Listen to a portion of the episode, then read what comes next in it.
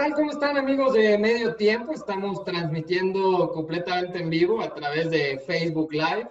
Gracias por conectarse otra vez al episodio número 7 del precio del balón. Hoy decidimos darle continuidad justamente al episodio anterior que platicábamos de esta rivalidad entre la Liga MX y la MLS.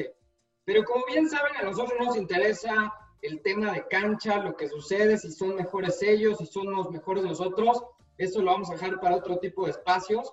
Aquí vamos a platicar de los modelos de negocio, qué podemos aprender de ellos, qué, aprenden ellos de nosotros. Nuestra liga es mucho más antigua, nuestra liga tiene eh, muchísimo más tiempo de existir, pero bueno, como lo hemos dicho, la verdad es que los gringos, si en algo son expertos, es en la industria del entretenimiento y evidentemente de los deportes. Hoy voy a presentar a mi querido Michel Richaud, que nos acompaña, titular de Deportes Inc. ¿Cómo estás, Michel? Bienvenido. Hola, Gus? Muy bien, muy bien. Gracias. Aquí contento de estar con todos ustedes y con invitado especial un directivo para que ya no sea yo el directivo malo o exdirectivo malo de, del fútbol mexicano, porque aquí Arturo nos andan tachando de, corruptos en este, en este programa. A este Agustín, Agustín lo suele hacer. Entonces, bueno, por lo menos que ya seamos dos y no solo uno. Yo si algo tengo es que defiendo a capa y espada el producto que tenemos de la Liga MX y, y no me gusta hablar mal, mal de nadie. Claro que hay oportunidades, pero respeto muchísimo Rodrigo, ¿cómo estás? Bienvenido, buenas noches. Agus, ¿cómo estás?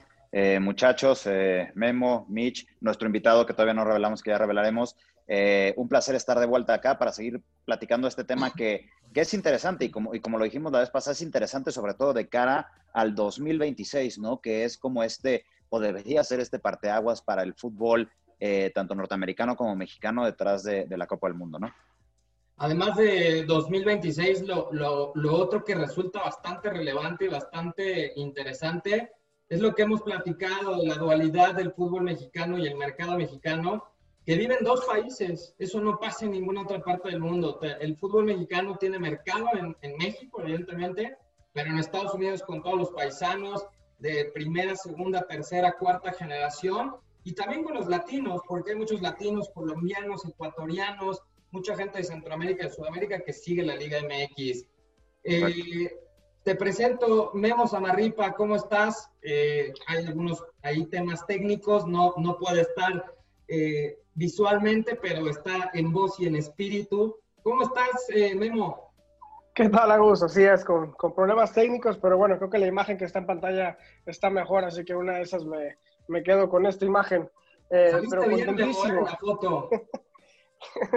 Contentísimo, Agus. La verdad es que eh, listo para el episodio 7, un, un, tema bastante interesante, con mucha relevancia para, para, la actualidad de la industria, pero también para el futuro, ¿no? Como comentaban, ese purchasing power del, del mexicoamericano, del hispano acá, eh, tiene mucha relevancia en el fútbol y, bueno, listos para la discusión.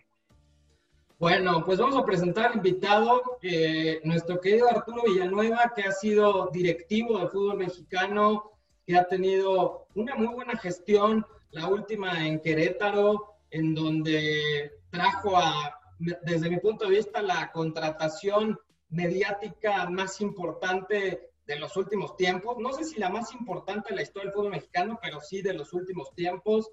Eh, tiene algunos campeonatos también, empezó también en Jaguares de Chiapas. Hace poquito leía un tuit que se cumplía un aniversario de Arturo hace algunos meses de de haber llegado a Jaguares de Chiapas y bueno, que también estuvo en los medios, que eso también es importante porque también les da, le da a la gente otra perspectiva, ¿no? Estar desde, la, desde el otro eh, componente importante de esta industria de entretenimiento, concretamente el fútbol.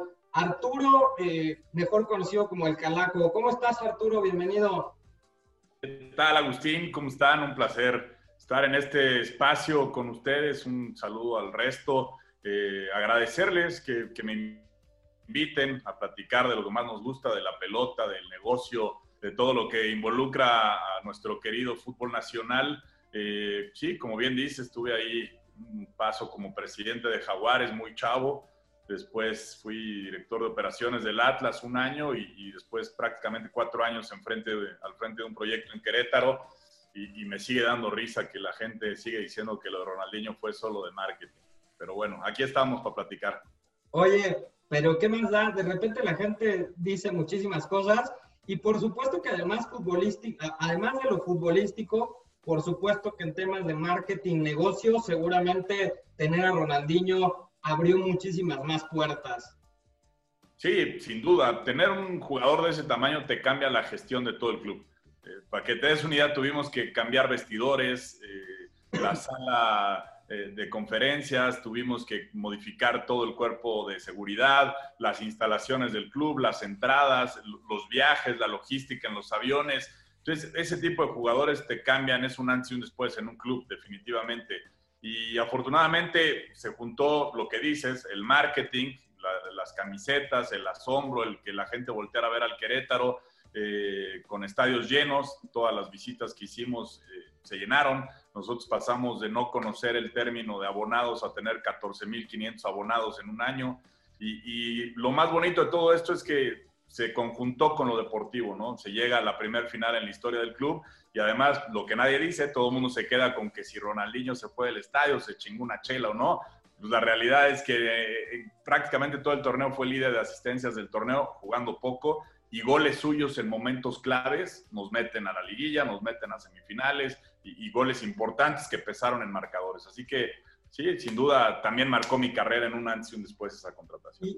Y, otro tema que me parece que también fundamental, que, que lo platicabas también y, te he escuchado en algunas ocasiones, el tema de la internacionalización de la marca Querétaro, del equipo Querétaro, que eso es fundamental para una gestión deportiva, la internacionalización en este proyecto que tenemos del precio del balón, siempre hemos dicho que los equipos no son equipos de fútbol, son marcas. Y la marca Querétaro se logró posicionar eh, no solamente en México, se hizo una buena gestión internacional. Y con esto justamente, Arturo, eh, me encantaría ya entrar en, forma con, con, este episodio número 7, la internacionalización. Eh, el programa anterior, el episodio anterior, platicábamos de este modelo de negocio de la Liga MX y la MLS y hablábamos de estos mercados en Estados Unidos, de la gente mexicana, terceras generaciones, cuartas, primeras, etcétera, pero también los demás latinoamericanos o los hispanoparlantes. Eh, por eso queríamos invitarte, por eso queríamos que estuvieras, porque de viva voz, que un directivo nos platique, y te voy a soltar la primera pregunta así para empezar esta charla. En la Liga MX, los equipos del fútbol mexicano, tienen en mente la internacionalización, no hablemos de Europa, no hablemos de Sudamérica, hablemos de Estados Unidos. Tienen proyectos establecidos, KPIs, estrategias puntuales para atacar el mercado en Estados Unidos. Te refieres estrictamente al negocio, no a lo deportivo, ¿verdad? Al negocio, 100%. Que bueno, va, va de la mano de lo deportivo, pero, pero implicando sobre todo el tema del negocio. Mira, un, un punto que yo he defendido desde que arranqué en esto, eh, precisamente con Jaguares en el 2012, y, que lo he debatido en muchas mesas y normalmente es algo bastante raspado, pero Rodrigo no me dejará mentir. Yo creo que el grave error del, del fútbol mexicano es que seguimos viendo al aficionado como aficionado. En México no hemos entendido que el aficionado es un cliente. Y entonces el trato que le damos al aficionado es eso, es un aficionado que va, a pagar su boleto, si vio un 0-0, pues nosotros ya cumplimos como club y, el antes y después y el durante del partido, si hay espectáculo, buena experiencia, eh, algo que, se lleve el aficionado además de ver el, marcador, eso la realidad es que en México pocas veces se atiende.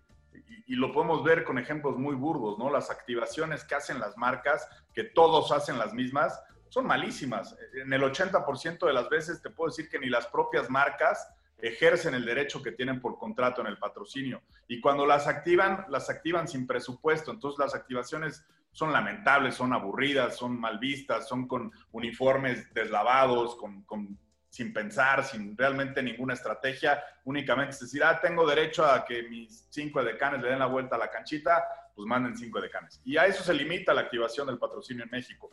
Eh, sí hay algunos esfuerzos y evidentemente hay clubes que atacan más ese mercado, ¿no? Tú hablabas de Monarcas, creo que en su momento Monarcas lo hizo y lo hizo muy bien, sobre todo en la zona de San Francisco, de California, un poco Los Ángeles.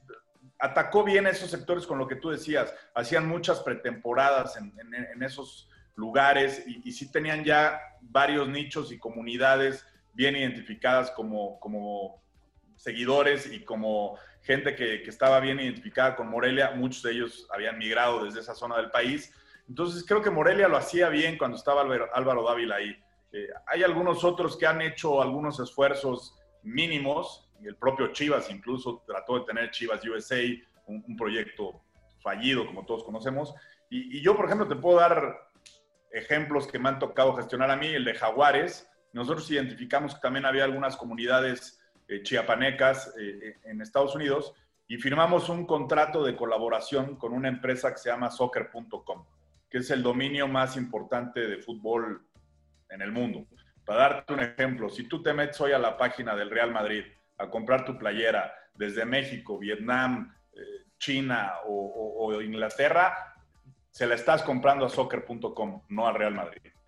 Eso hace soccer.com. Y nosotros desarrollamos una línea de t-shirts, chamarras, que, tenían una vista más lo que consume el, público en Estados Unidos, ¿no? Chamarras universitarias, eh, t-shirts con logotipos diferentes, otros colores, no tanto lo clásico en México. Pero la verdad es que todavía hay mucho, mucho por explotar y seguramente lo estaremos tocando a lo largo del programa. Perfecto, pues a mí me, me da gusto que ya desde ese entonces, de, ¿de qué estamos hablando? Jaguares de Chiapas. 2012. Desde 2012 por lo menos ya, ya existía esta apertura y esta sensibilidad para ir a otro tipo de mercado. Michelle, adelante. Sí, te, quisiera preguntar, Calaco, dentro de la estructura de tanto de Querétaro, quizá Atlas y Jaguares, ¿de quién debería ser responsabilidad decir, ¿sabes qué? Vamos a ir a atacar el mercado estadounidense y lo vamos a hacer desde, una, desde un punto de vista del negocio, vamos a ver dónde están esas comunidades, después vamos a encontrar una estrategia. ¿Quién debe ser el responsable, desde tu punto de vista, de marcar la pauta para el equipo? ¿Tiene que el dueño? ¿Es el presidente? ¿Es el, el, el gerente de comunicaciones? ¿Quién, desde tu punto de vista, es quien debe marcar pauta para, para realizar esto? Yo siempre he sostenido una tesis que, que la aprendí de Memo Cantú. Eh, eh, para que un equipo funcione realmente, todos tienen que ir en el mismo barco, en la misma dirección y con los mismos objetivos y, y no designar nada más una responsabilidad a alguien y que él explote. Eh, yo tenía un dicho, sobre todo en Querétaro, que decía, vale lo mismo el trabajo de la persona que, que hizo el pasto o, o, limpió los baños que el tipo que metió el gol el domingo. Si no estamos claros que todos tenemos que jalar parejo en un equipo de fútbol, normalmente sucede lo que los equipos, y no quiero dar nombres ahorita, que no consiguen sus objetivos. Yo creo que tendría que ser, siempre yo creo que partes de los lineamientos del dueño, ¿no? Tú como directivo tienes que entender qué es lo que quiere el dueño de su equipo, hacia dónde quiere ir, qué, estilo de club quiere, quiere formar, ¿no? Si es un equipo comprador, si es un equipo productor de jugadores, si es un equipo... Hay, hay muchos proyectos en México diferentes, cada uno en su estilo. Lo primero que tienes que saber es realmente qué quiere el dueño y hacia dónde quiere ir. Después creo que sí tiene que ver mucho en la personalidad del presidente de encaminar a su departamento principalmente de mercadotecnia para ir a explotar y ir a, hacer estos mensajes hacia el pueblo mexicano o latinoamericano que se encuentra en Estados Unidos. Pero también creo que si esos esfuerzos no van de la mano con un esfuerzo deportivo, de ir a hacer pretemporadas o presentarse periódicamente en Estados Unidos, esos esfuerzos son muy aislados y normalmente terminan por diluirse. Entonces, por eso yo creo que tiene que ser un aparato y un conjunto de decisiones y de esfuerzos de todas las áreas del club. Si solo mandas a una área en particular, terminará por ser un fracaso. Sí, justo yo, justo decía yo eso, pero al revés, ¿no? En el sentido de que en el episodio anterior hablaba de que a veces mandábamos o los equipos iban a Estados Unidos a hacer partidos de pretemporada, pero no reforzaban con la parte de marketing. Aquí lo, está haciendo básicamente lo mismo, pero, pero desde un sustento de, bueno, yo dueño, en que escojo un presidente que tenga una visión, una misión, que pueda interpretar mis deseos y llevarlos a cabo. Así es. Y creo que en, mi experiencia en el fútbol mexicano eso es lo que nos falta, ¿no? O sea, que realmente el dueño esté involucrado para escoger un presidente que pueda llevar a cabo su misión más allá de, lo futbolístico, que al final, cuando la, da la vuelta completa, regresa a lo futbolístico, que, es algo que, en este, que en este programa apoyamos mucho. Es que ese es un problema que es, me parece reiterativo y bien peligroso en el fútbol. A mí normalmente me preguntan, oye, pues, si te va a entrevistar Tigres o Cruz Azul, ¿cuál es el proyecto de Arturo Villanueva? Y desde ahí creo que estamos mal. O sea, tú no puedes tener un proyecto Arturo Villanueva, porque no le puedes presentar lo mismo a Juárez que a Tigres, güey. ¿Y por qué no le puedes presentar lo mismo a Chivas que a Monterrey?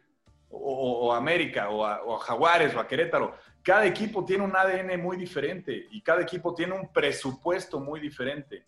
Entonces yo, yo siempre les digo al revés a los dueños que han tenido la amabilidad de, entrevistarme, yo no llego con una presentación, yo llego pues, con el respaldo de lo que ha hecho mi trabajo y les digo, pues, a partir de lo que tú me digas que quieras, entonces sí te diseño un traje a tu medida. Pero de nada sirve que, que, yo llegue a proponerte cosas y a lo mejor yo quiero ir para Japón y tú quieres ir para Guatemala, Entonces, de entrada estamos hablando de dos proyectos y dos temas diferentes y no me vas a contratar nunca. Yo, yo lo propongo siempre al revés. Primero déjame escuchar qué, qué, esperas tú de un presidente y entonces sí vemos en dónde hay compatibilidad y cómo hacemos un traje a la medida. Desde luego, yo, yo también eh, creo que además de los dueños, además de, de cada uno de los equipos, esto tendría que ser en consenso con la liga. Entiendo que el modelo de negocio y la forma de estructura que hoy tiene la liga, pues de repente impide muchas cosas. Es difícil que los 14 o 15 dueños de los equipos, porque hay multipropiedad, se pongan de acuerdo. Pero hemos visto ejercicios en España, por ejemplo, guardando las proporciones de, de las dos ligas, eh, en donde van y venden los derechos o venden la liga a China o venden la liga en la India. Eh, entonces, creo que además de los dueños, como bien lo dices, eh, Arturo, la misma liga tendría que tener una estructura y debería de, de, poner ciertas pautas, no en los proyectos individuales, pero sí en un proyecto como liga. Rodrigo, adelante. Eh, justo con lo que arranqué, o sea, imagínate, o sea, mi, pregunta, mi pregunta va después, nada más quiero como setear el escenario. Imagínate, y hablábamos del, programa pasado, eh, en 1992, con los Juegos Olímpicos que suceden en Barcelona, el escenario deportivo de España cambia totalmente. A partir de 1992, se, hace, se vuelve una reestructura para el país deportivamente impresionante y salen los Fernando Alonso, los Rafa Nadal, las generaciones doradas de Barcelona, eh, vaya, una cantidad de deportistas, muchos más también, eh, bueno, está Rossi, o sea, muchos más que aprovechan esa coyuntura deportiva de tener un evento tan importante para poder revolucionar el deporte en, su país, ¿no? Esperábamos, pero no lo hemos visto todavía, ¿no? Pero esperábamos que Brasil tomara la oportunidad teniendo Juegos Olímpicos y Mundial en años, y, Copa América, ¿no? En años eh, casi consecutivos. Y, nosotros tenemos de cara, o sea, de cara al, futuro, llamemos eh, mediano, el Mundial de 2026 compartido con Canadá y con Estados Unidos.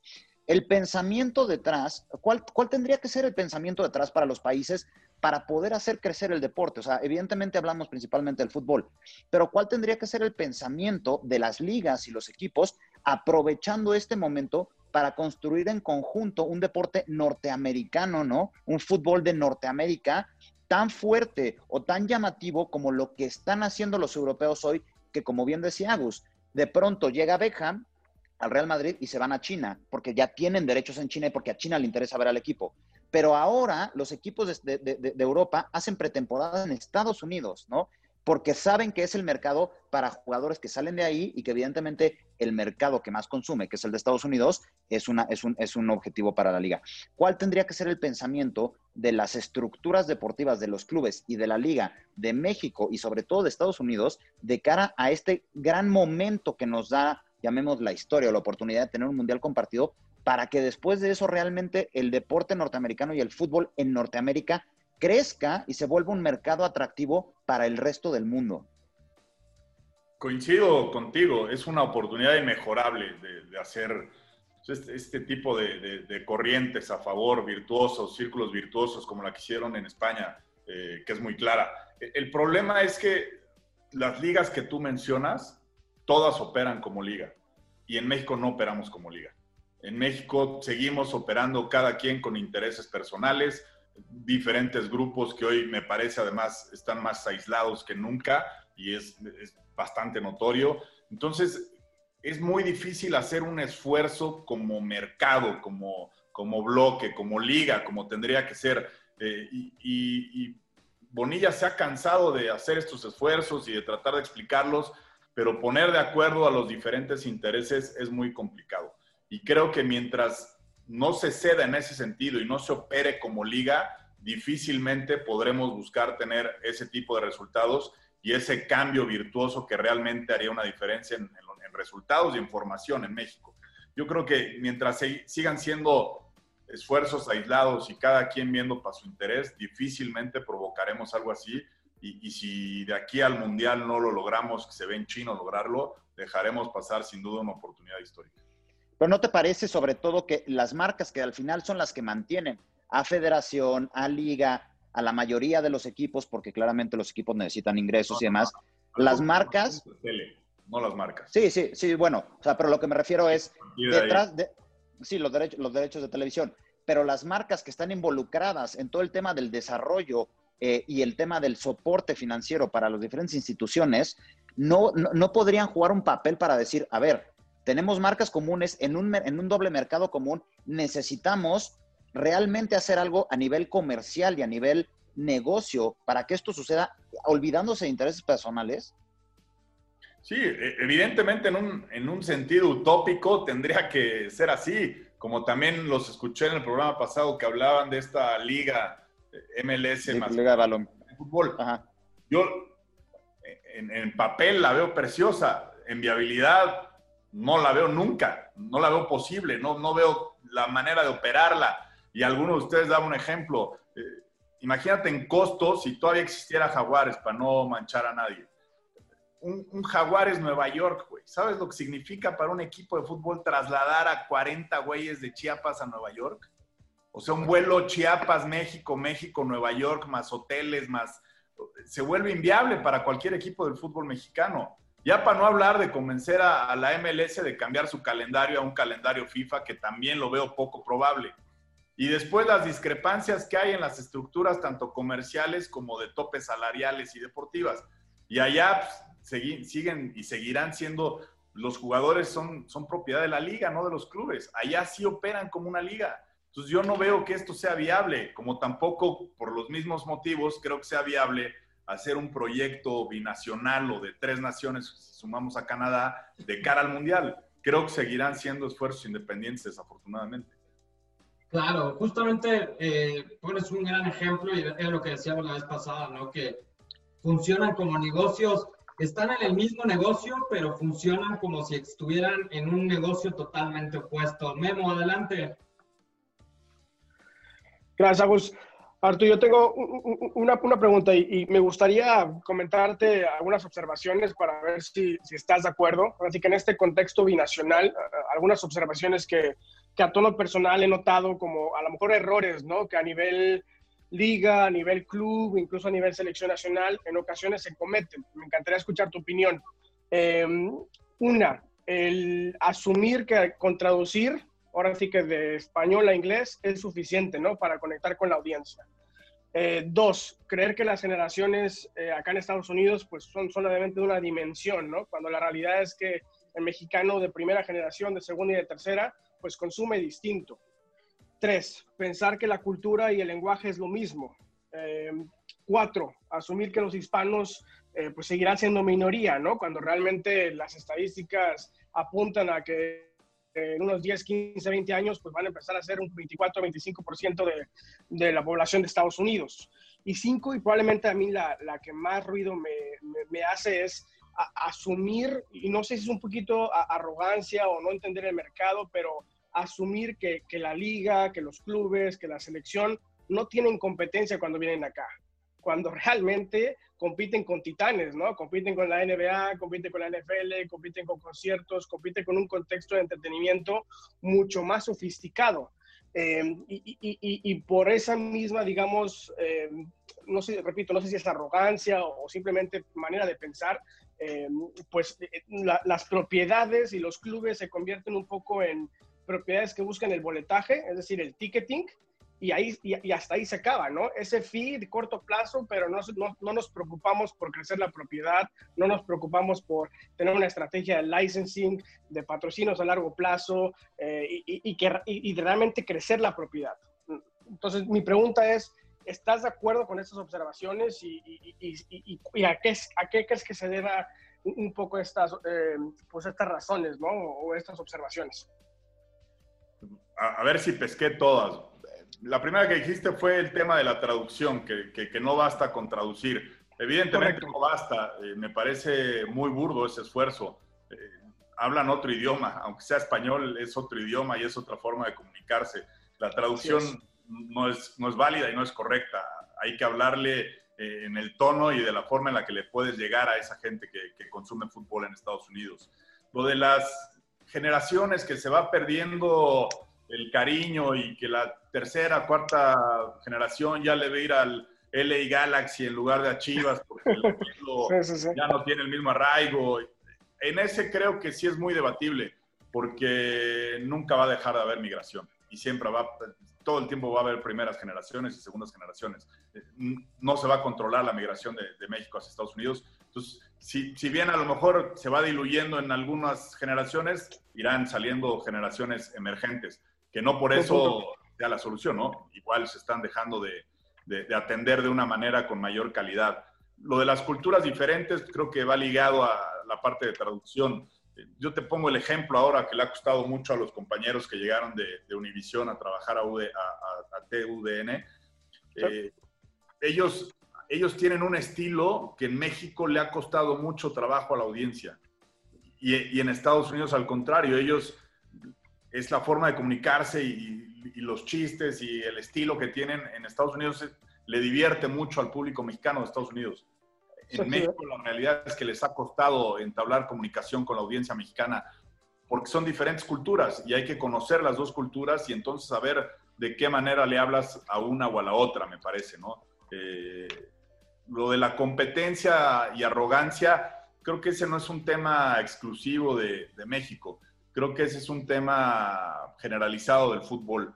El fútbol sigue creyendo mundialmente que es el dueño de la pelota y que no tiene competencia y que donde pones un balón, los demás deportes se hacen un lado. Creo que por eso Estados Unidos nunca va a cambiar el calendario del MLS, precisamente para no canibalizar a, sus otras ligas, porque entonces sí podría haber alguna competencia y le podría quitar audiencia, como ya lo hacen las universidades, ¿no? Ya muchos chavos sí se inscriben al soccer, mujeres, por ejemplo, la mayoría se inscriben como primer deporte al soccer. Entonces yo creo que por eso los americanos nunca van a cambiar el, calendario de la MLS o lo van a llevar al extremo cuando ya dependa de contratación de figuras más importantes en buen momento para evaluar un cambio de calendario.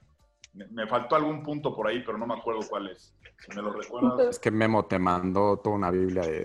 ya agarré mi cuaderno. Avísenme cómo, cómo pregunta Memo. Ya agarré tarde mi cuaderno. Memo Bombardeo se comió, se comió todo el programa. Oye, Arturo, yo, yo te quisiera eh, preguntar y poner, ponerte algo sobre la mesa. Eh, desde tu punto de vista, ¿cuál tendría que ser la estructura de este proyecto? Vamos a suponer, vamos a regresar un, un poco en el tiempo y vamos a suponer que sigues tú en, este momento al frente del Querétaro, del Querétaro que está ahorita tal cual, con las características del equipo que tiene, eh, deportivamente como está. Y hoy tu chamba tendría que ser eh, voltear y posicionar Querétaro, así como lo hiciste en su momento con Ronaldinho, la internacionalización, mercado americano. ¿Cuáles serían estos primeros pasos? Te pregunto esto, Arturo, porque hay mucha gente, muchos chavos que nos están viendo, que nos están escribiendo ahorita mismo en el Facebook Live y que nos dicen, oye, pero ¿cuál es la estrategia? ¿Cuál sería a grandes rasgos la estrategia para penetrar el mercado americano? En el Querétaro actual yo te diría nula. No le invertiría ni una hora ni el mínimo esfuerzo, cabrón. Te lo voy a cambiar entonces. Eres Chivas. una prioridad evidentemente distinta. Tienes una plantilla muy limitada, con un presupuesto sumamente limitado, con una reducción en todas las áreas de trabajo muy significativa. Creo que primero tienen que consolidar ellos como grupo de trabajo el proyecto en Querétaro para después pensar en un segundo paso. Te la voy a cambiar, Arturo. Eres Chivas. balas te hace más débil te la a cambiar, es Chivas. A Mauri te dice, eh, Arturo, necesitamos fortalecer mercado americano. ¿Qué, ¿Qué, son estos primeros pasos que se tiene que hacer? Evidentemente, investigación. Eh, platícanos un poquito hacia dónde tendría que ir este proyecto. Sí, yo, yo, creo que lo primero que tendríamos que hacer es conocer el mercado, ¿no? Conocer con quién compites en Estados Unidos, conocer si, si tu mercado más importante compite contra el LAFC, contra el Seattle Sounders, contra Chicago, e identificar cuáles son las zonas donde hay más migración eh, de Guadalajara o, o bien una afición arraigada de Chivas en zonas de Estados Unidos. Y de ahí empezaría a hacer esfuerzos de lo que hemos venido diciendo y lo que decía Memo, ¿no? una estrategia, yo no soy experto en marketing, no, estudié eso desafortunadamente, pero creo que sí tendríamos que empezar a desarrollar una estrategia de hablarle eh, en su idioma y hablarle con sus costumbres a, a esas cinco o seis estados que marcáramos en el mapa como prioridades. Y a partir de ahí, centrar los esfuerzos deportivos de hacer pretemporadas y partidos y torneos en esas ciudades para poder lograr lo que decíamos en un inicio del programa, ¿no? Un, una estrategia 360 que vaya de la mano la mercadotecnia, el mensaje y lo deportivo. Eh, es difícil, ¿no? Sin conocer de adentro un club es difícil proponer algo, me parece un poco irrespetuoso, pero visto desde afuera y con mucho respeto diría que eso, ¿no? Primero conocer las cuatro o cinco ciudades importantes, basarme en ellas, llevar una campaña hecha con alguna empresa en Estados Unidos que conozca bien el mercado latino de cómo dirigirte a ellos y después en una tercera etapa buscar engancharlo con la parte deportiva y hacer actividades cuando lleves al equipo eh, de meet and greet y todas las cosas con los jugadores para que realmente sea un proyecto 360 y tiene que ser pensado a mediano plazo. La verdad es que es muy interesante lo que dices y tienes toda la razón, dependiendo del equipo, dependiendo del proyecto, pues es la prioridad que le tendrías que dar a esta... Yo lo puedo decir, con Querétaro cuando estuvimos sí hicimos esfuerzos eh, con, con, Ronaldinho fuimos por primera vez en la historia del club en 70 años, se jugaron dos partidos en Estados Unidos. Y después tuve la oportunidad de ir al torneo de CONCACAF, donde se jugaron otros dos partidos en Estados Unidos. Y entonces sí empezamos a desarrollar estrategias a partir de Ronaldinho, a partir de venta de camisetas, a partir de llevar a, a Ronaldinho con un grupo de aficionados en los lugares que jugamos.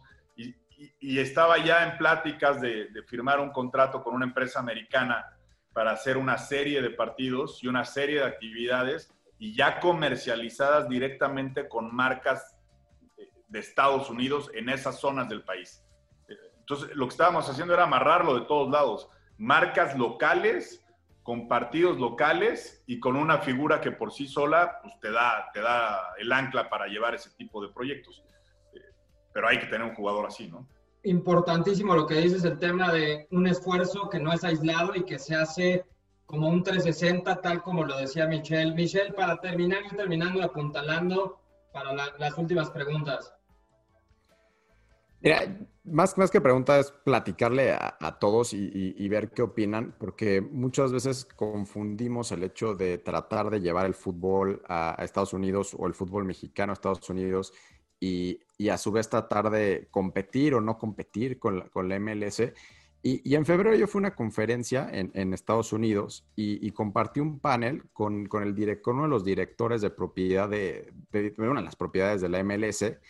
Y una de las cosas que más entusiasmado estaba él era el hecho de finalmente poder tener el juego de estrellas, que iba a ser en julio, evidentemente ya no sé, ya no se pudo hacer por la pandemia, pero iba a ser el juego de estrellas entre la MLS y, las estrellas de la Liga MX. Y, parte de las cosas que más le emocionaban es que finalmente no iba a ser un equipo de que estuviera haciendo pretemporada, un equipo europeo que estuviera haciendo pretemporada, porque en ese momento no sabían quién, qué jugador iba a llegar, o sea, no sabían los nombres de los equipos, de los jugadores que podían comercializar, mientras que la Liga MX les iba a dar, me parece, un par de meses con la lista de jugadores que iban a ir a la, iban a ir a competir. Entonces, por un lado teníamos la oportunidad, y creo que la, liga en ese sentido sí está trabajando para aprender un poquito cómo se llevan estos procesos de, marketing, de lo que insistimos mucho e, en este foro, de, darle más poder al atleta, porque vende más el atleta a veces que, el mismo equipo. Entonces, creo que, creo que es una oportunidad que, se nos escapó por, por, la, por la pandemia, pero ahí los esfuerzos que, platicaba el, Arturo al principio de, lo que hace Enrique para tratar de unir a los equipos, y ahorita es muy complicado, ahí por, por el vínculo que está haciendo con la MLC, era algo importante donde sí les podíamos aprender. Entonces, no, sé cómo ven ese tipo de esfuerzos de cara a tratar de llevar nuestros conocimientos a nuestros equipos a Estados Unidos. ¿Quién Arturo, Arturo, Arturo, Arturo. Sí, definitivamente yo creo que ahí, es el, camino a seguir, ¿no? Eh, creo que son los primeros pasos para realmente hacer cosas interesantes de Estados Unidos. Seríamos muy burros si, no nos damos cuenta que, tenemos que, ser aliados de la MLS y tenemos que, hacer proyectos juntos y, explotarlos a ellos y que ellos nos exploten a nosotros. Nos conviene a las dos ligas y a los dos países y a los dos fútboles, porque como decíamos, tenemos esta virtud binacional que pues, hay 40 millones de mexicanos o de latinos allá que hay que explotar y, hay que eh, comercializar y hay que hablarles y demás. Y ellos igual, ¿no? Ellos tienen mucho que aprender de la Liga Mexicana y, lo digo en serio y, lo decía Agustín al principio del programa. Yo también me considero un defensor de, de la Liga Mexicana. Creo que aquí somos muy malinchistas y le tiramos a cada rato gratis a los directivos, a la liga, a los proyectos. Y creo que somos una liga bastante sólida que trabaja muy bien en, en muchos aspectos. Y sí creo que este tipo de esfuerzos como el, partido de estrellas y estos torneos de verano y este tipo eh, de, ejecuciones que se empiezan a dar es el camino. Eh, creo que perderíamos tiempo en, tratar de llevar esta liga binacional ya a, un puerto cercano. No, creo que estos proyectos eh, más a corto plazo, a mediano plazo, es el camino de realmente aprender ellos de nosotros, nosotros de ellos y tener una, una explotación más significativa binacional. De acuerdo. Memo. De mi parte, digo, creo que uh, alineado a lo que estamos comentando, digo, creo que ya más o menos eh, eh, expresaste tu opinión en tema de este merger, ¿no? Esta liga binacional. Eh, entiendo que tu postura es inviable. ¿Cuáles serían esas razones por las cuales dirías imposible ver estas dos ligas en algún momento juntarse, no?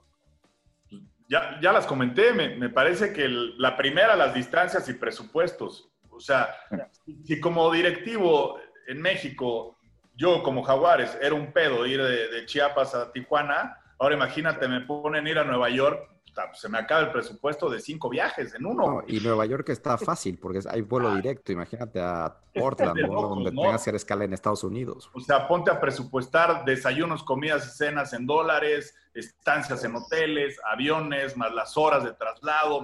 se, convierte. Ustedes, solamente están yendo a Estados Unidos. Para México, Se están yendo a Estados Unidos, pero hay dos equipos en Canadá. En Canadá, sí, Más lejos. Eso la primera. La segunda, los calendarios, que México difícilmente se saldrá de un calendario FIFA porque entonces comercialmente la liga en México no tendría sentido. Y al revés, la MLS creo que difícilmente emigrará a un calendario FIFA porque no quiere canibalizar a sus, a sus otras ligas y las tiene muy estructuradas. Y, la última, pues la diferencia que hay en, en la forma de, de operar y de administrar las ligas una opera como liga y otra opera pues, cada quien para su santo. Y entonces veo muy difícil que, que, se llegue a tener una administración para una liga binacional para que realmente funcione como proyecto. Entonces, no es que la vea inviable, hipotéticamente la veo, ojalá y se diera, nos convendría a muchos, ¿no? Pero a, a largo plazo, muy largo plazo, la sigo viendo poco probable. Y, faltaría algo más que, que, me parece que también es súper importante, que, que, va de la mano un poco con el modelo de negocio, el tema de los derechos de transmisión, los derechos audiovisuales. Dudo mucho que en México los quieran soltar para hacerlos internacionales. Adelante, Mort. Eh, nada, para cerrar un tema, un tema interesante que, que me parece que, dada la posible o, o, o la real inviabilidad de, poder juntar eh, ligas, ¿no? O de poder hacer un proyecto en conjunto. Calaco, ¿qué, te, qué, crees tú? O sea, a ver, empecemos, por, el, por el principio. Yo soy un creyente del fútbol mexicano. Eso, eso es un hecho, ¿no? y creo... Sí. Y creo no solamente en el fútbol mexicano como una, como una propiedad y como una, como una actividad, sino creo en muchos de las cabezas que, están y que toman las decisiones del fútbol mexicano. El, el programa pasado decía, yo estoy muy alineado al pensamiento y a la visión que tiene John de Luisa. No estoy tan alineado, por ejemplo, con, el pensamiento de, Bonilla, que no digo que esté mal, simplemente eh, yo no estoy ahí. Pero hay muchos dueños que hacen las cosas bien porque hacen las cosas para su equipo, evidentemente, porque es necesario eh, construir el equipo y, convertirlo en un elemento rentable y viable en el futuro, pero también a favor del fútbol. ¿Qué le falta al fútbol mexicano para convertirse, convertirse en una verdadera industria del entretenimiento, más allá de que si lo mantienen los derechos de televisión o más allá de que si las marcas no saben activar, porque claramente no saben activar? Yo vengo de marcas que son marcas enormes, ¿no? Y, no entendían cómo activar el fútbol. O sea, tenían N cantidad de derechos y al final del contrato eh, les quedaba el 80% de los derechos porque siempre utilizaban nada más el voy a filmar un comercial con los jugadores, préstame a los jugadores, ¿sabes? O sea, ese tipo de cosa. Pero ¿qué le falta al fútbol mexicano para convertirse en una verdadera industria del entretenimiento como lo es, por ejemplo, la MLS o la Liga de las Estrellas o la Premier, que realmente conjuntas el fútbol con el entretenimiento para el cliente, que es el aficionado, para que viva una experiencia completa de lo que realmente debería ser el fútbol. Chivas lo intentó con el tema de hacer el tailgate antes de los partidos y demás, pero me parece que hay mucho más ahí. Hoy veíamos un partido, Tlaxcala contra, contra Celaya, que qué cosa más terrible, porque deja tú la parte futbolística. Eh, no, no, no había una estructura para ese partido, había gente eh, colgado en las rejas, en, sus, en las azoteas, llevaron, eh, llevaron camionetas y se sentaron allá a verlo. Eso no es una experiencia para el aficionado, perdón. ¿Qué nos falta como liga, o el pensamiento por lo menos, para realmente ser una liga, una, liga que es parte de una industria del entretenimiento que podría conectar con música, con, eh, con entretenimiento, con fútbol, con experiencia, para realmente para el consumidor final, que es el aficionado? Yo coincido contigo, creo que en México hay, hay proyectos sobresalientes yo siempre digo los mismos, ¿no? Me parece que, que Grupo Pachuca lo hace muy bien, me parece que Santos lo hace muy bien, en un modelo diferente, Tigres lo hace muy bien, eh, América mismo, que siempre está ahí dando de qué hablar y peleando campeonatos. O creo que esos modelos son muy virtuosos, son o sea, tú ves a Pachuca o a Santos y no le piden nada a muchos equipos en Europa, ¿eh? y te lo digo con conocimiento de causa. Son profesionales, modelos profesionales. Y tienen desde fuerzas básicas, marketing, responsabilidad social, eh, comunicación, son equipos que operan muy bien. Eh, luego hay otros que son muy dispares, ¿no? Que, que parecieran de otra liga, dicho con mucho respeto.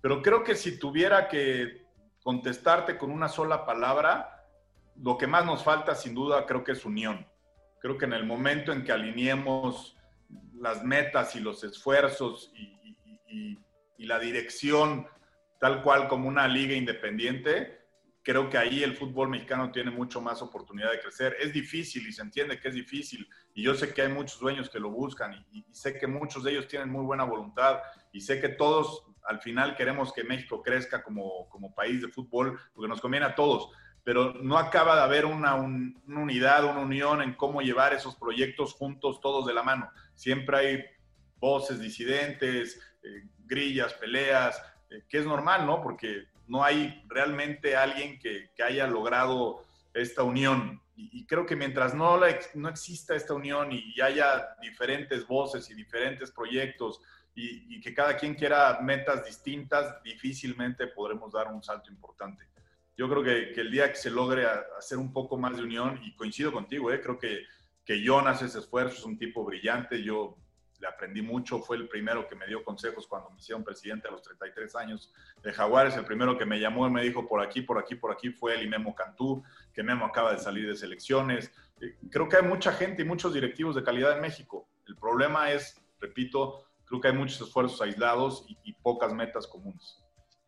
Yo, lo complementaría con lo que dijiste al principio, Arturo, que me pareció y es con lo que me voy a quedar en este programa, que en el fútbol mexicano eh, seguimos tratando al aficionado como eso, como un fan y no como un cliente.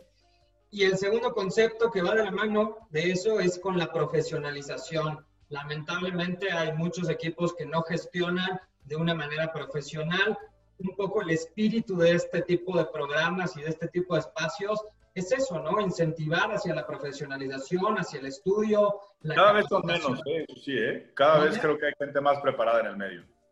Cada vez hay menos, pero sin embargo seguimos eh, cayendo en unos errores que tú decías, ¿no? Y, y eso yo me quedo, esa frase que dices, 100% de acuerdo, seguimos tratando al, aficionado como eso, como un aficionado, no como un cliente. Y ese me parece que es el secreto de los gringos. Los gringos tienen aquí al aficionado, lo tienen como un cliente, lo consienten, lo apapachan, lo escuchan, que eso es fundamental en esta industria. La verdad estamos muy agradecidos con... ¿Sabes qué equipos, nada más para cerrar, sí están haciendo esfuerzos hacia Estados Unidos y tratando de hacer lo que decía Rodrigo, de una experiencia buena eh, previa al partido y, además por la facilidad y la cercanía que tienen con Estados Unidos? Tijuana. Tijuana. Eh, los dos tienen proyectos binacionales, los dos atienden a su comunidad que está del lado de Estados Unidos, los dos tienen traslados con todo un tour y toda una experiencia el día del partido, tienen abonados del otro lado de, la frontera. Ojo con Juárez, ¿eh? es un proyecto bien bonito, yo estuve muy cercano a, a ser parte, lo investigué bien, conocí bien a la gente que está atrás de ellos y es un proyecto que estoy convencido que va a dar muchas sorpresas y va a dar mucho de qué hablar. ¿eh? Está bien pensado, está bien estructurado, hay un capital fuerte atrás de ellos y traen esta visión de, atender al público americano, de atender al público latino en Estados Unidos y creo que lo van a empezar a conseguir porque además en la cancha tampoco les ha ido mal, ¿no? El torneo pasado estaban en zona de liguilla, es un equipo que te divierte, que tiene algunos jugadores explosivos, ahora con lo de Marco Fabián hicieron ruido. En fin, creo que son esfuerzos por ahí lo de Solos y Juárez que bien vale la pena analizar también está justamente ahí para la gente que no sepa, pues justamente de Guillermo Cantú, del que has estado hablando muy bien en este episodio. Y Héctor Lara, que, que era el, también que era el directivo de Monarcas y que también conoce bien del tema. Así es.